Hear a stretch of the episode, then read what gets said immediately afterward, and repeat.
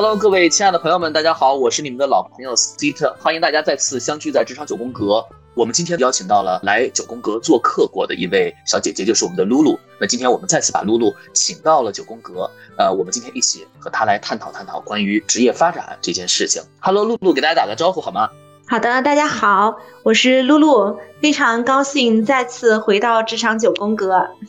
Hello，大家好，我是 Grace，今天在线上直播的形式跟大家分享我们新的一期的节目，也还是一次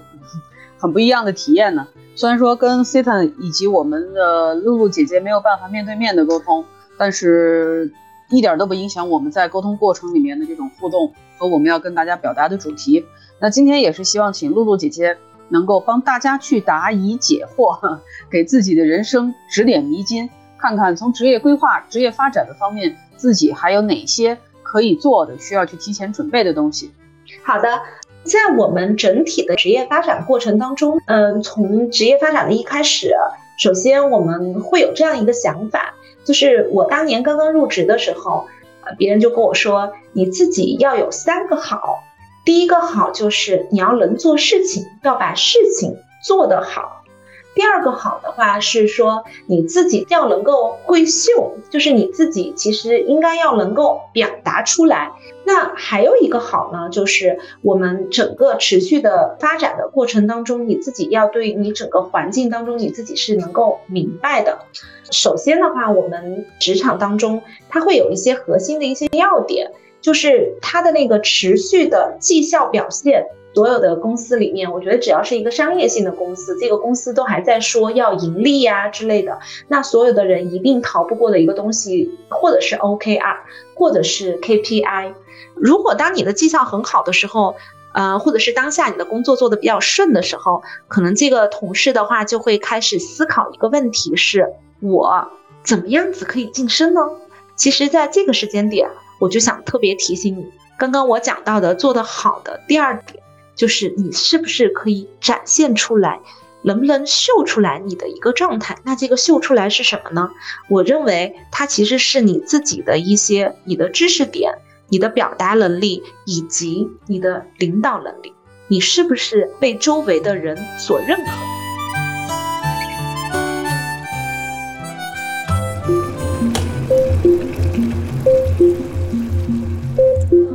欢迎收听《职场九宫格》，带你体会人生百味，玩转职场不累。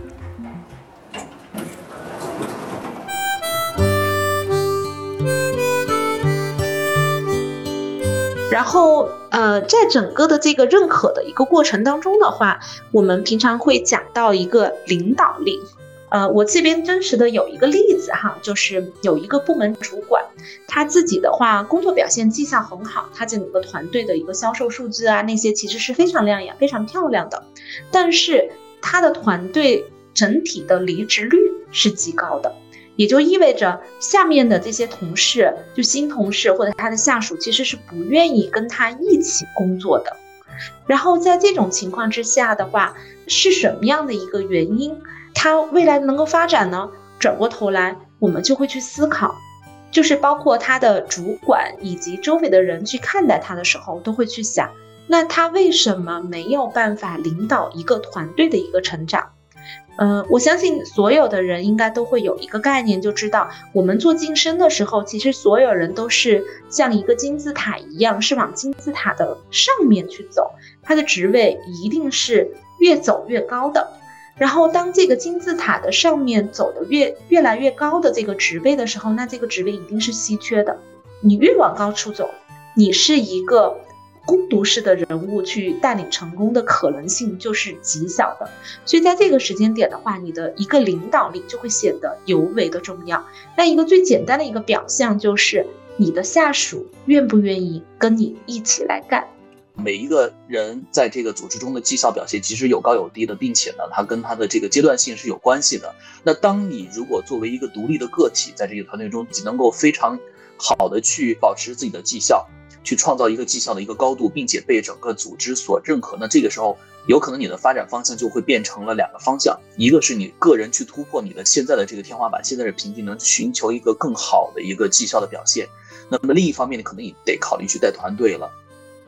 那在我之前的这个职业经历里面，我呃我也是从一个独立的个体，慢慢的做到了一个团队的领导者。那在我刚刚进行这个角色转换的时候，我会去思考说，呃，我如何让我的团队做出的东西达到我自己一个人去做的东西。坦率来讲，在这个过程里面其实并不容易，因为呃，你会突然的发现说，自己做一件事情做的一个标准，跟你要去立的一个团队来做这件事情做的一个标准，后者的难度会更大。呃，因为你这个过程里面牵涉到一些管理的东西了，无论是你从选人、培训人，然后从从跟别人这个沟通的引导的过程，呃，无论从哪个维度，都是一个更大的多维度的一个挑战。那我觉得在这个过程里面，可能对于作为领导者的这个角色来讲，如果你的这个身上在那个时期没有具备一些领导者的这个素质。或者是你在思想层面还没有把自己当成一个领导者，需要以一个领导者的去跟你的团队去进行合作，可能那样的状况之下也不太利于你下一步的这个团队整体的绩效的一个达成。我从一个领导者的角度去分享这个话题哈，比如说我之前在带团队的时候。不管这个新人，我是从他面试的时候，还是入职开始投入工作，我会在他基本的业务的能力基础之上，去关注他的一些软性的素质，尤其是把他放归于一个大的团队里面，他能否去打造自己的影响力，或者说能够去参与到整个团队相互融合的过程里面，给到大家一些积极的支持。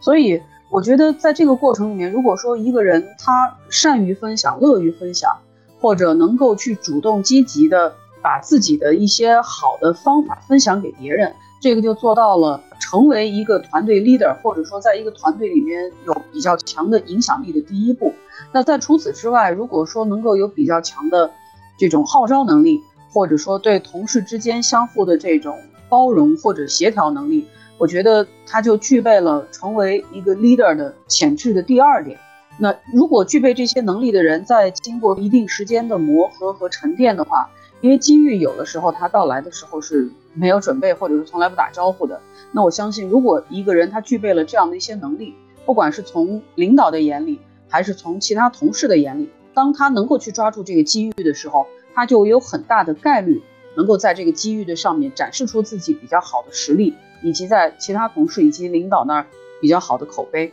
所以，我相信在这样的一一群员工里面，有比较强的影响力，能够去主动的帮助其他团队的成员，并且啊，能够以一个团队的大局观去看事情的话，那么他就具备了一个 leader 比较好的条件和潜质。那么有机会的话，那我相信这样的人会能够比较早的成功的。对，这是我从嗯 leader 看员工的一个角度的一个分享。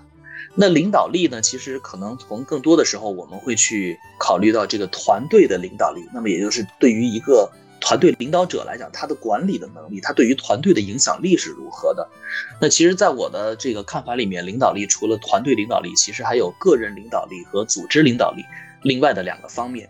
那对于我们每一个个体来讲，领导力，当他呃没有打算，或者是他压根儿就不适合去成为一个。团队领导者的时候，那我们这个时候可去谈他的这个团队领导力，可能就是空谈了。但是在这个时候，他作为一个独立的个体的存在，他的身上仍然是有个人领导力的，或者说他作为一个未来的高绩效的员工来讲，他一定是需要有个人领导力的。那个人领导力。其实说白了就是个人的影响力，他自己在这个这个市场，在这个组织上的一些市场的标签，以及他对市场的这种敏锐的嗅觉，以及他在市场中所扮演的一种角色啊，我觉得都是他的个人领导力的一个彰显。那我觉得个人领导力呢，也是独立的个体、独立的员工在进一步去发展自己绩效的过程中，需要去有意识培养的。那作为这种独立的个体的领导者。或者他身边的同事，其实我们也应该要去有这个意识，去发现每一个员工身上的独特的这种个体的影响力，也就是他的个人领导力。我觉得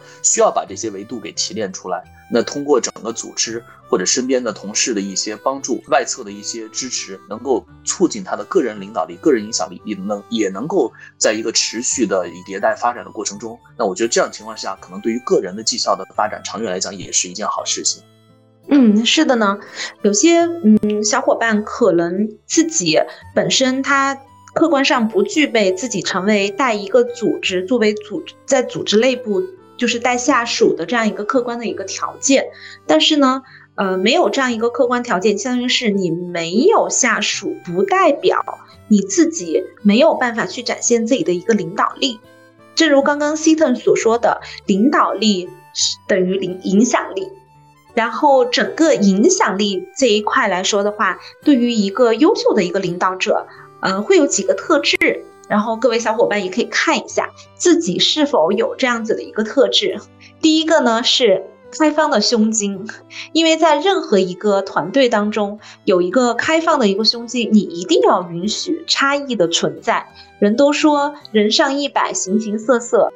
这个世界上不可能有两个一模一样的人，即使他们的样貌长得一样，他们整个的心态，然后和他的成长的经历，和他们对思考问题的一个思考，一定都会有差异。所以，你作为组织类，如果你要成为一个领导者，首先你一定要有开放的胸襟，去允许差异存在。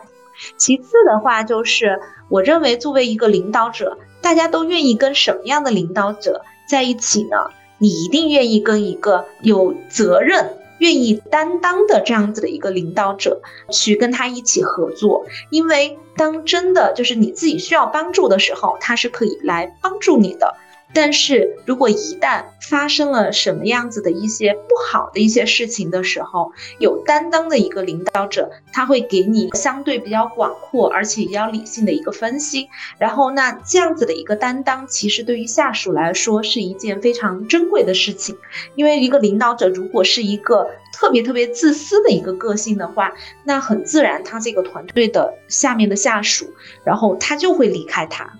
然后最后呢，就是我认为作为一个领导，就是领导力，虽然说我们是等于影响力，但是实际上的话，培训在影响这个过程当中，它是一个很好的一个手段。所以你会发现，只要是一个好的领导者，他自己本身一定是特别有培训意识的，他愿意把他所知道的优秀的好的东西交给他的下属。然后，并且帮助他的下属去不断的发展，而下属在发展了之后的话，其实是可以反哺给到他的，然后让他整个团队内部的综合实力是能够有所提升的。所以，我认为作为一个好的一个领导者，其实这几点体现可以很好的帮助他去稳定团队，而一旦他自己这个团队带得很好。他的绩效表现也很好的时候的话，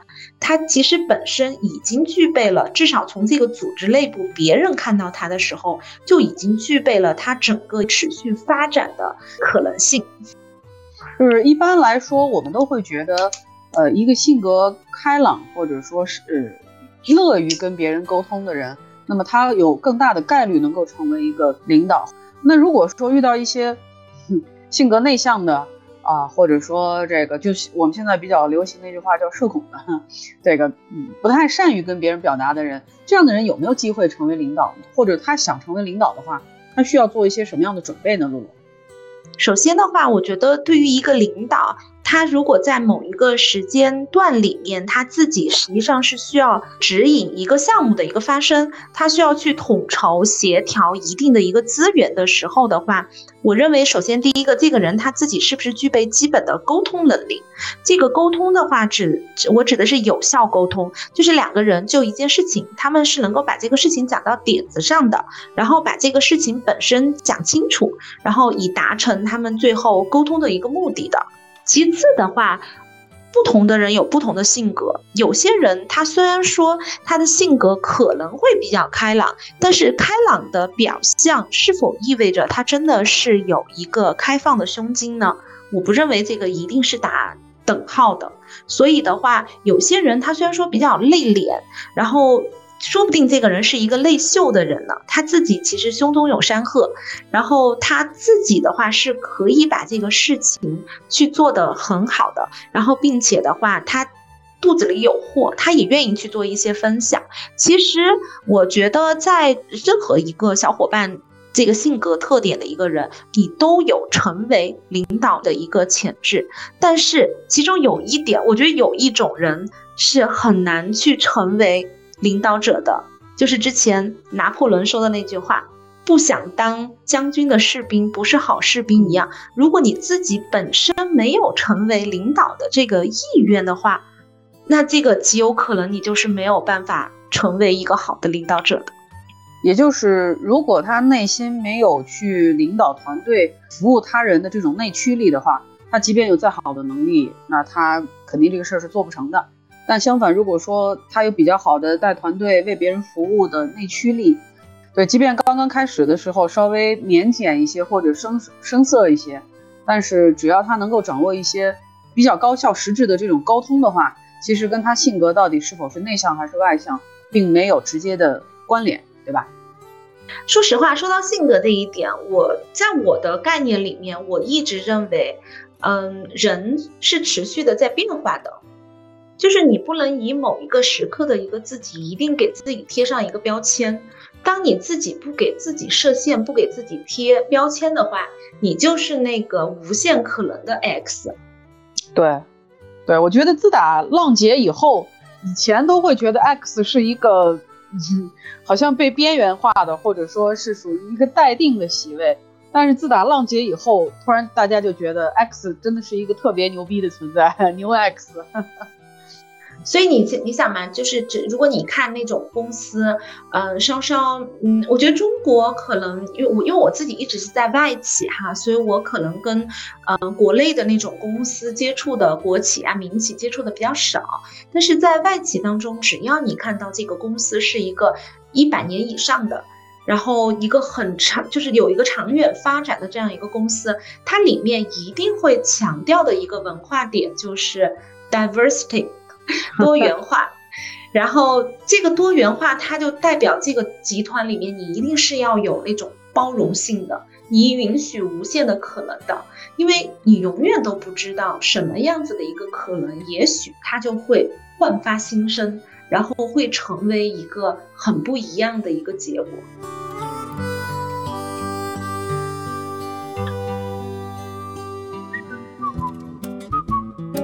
本期节目到此结束，感谢您的关注。如果您期望得到更多职场干货或者更多相关话题的探讨，请添加节目下方微信号“职场九宫格”，带给你不一样的精彩职场和生活。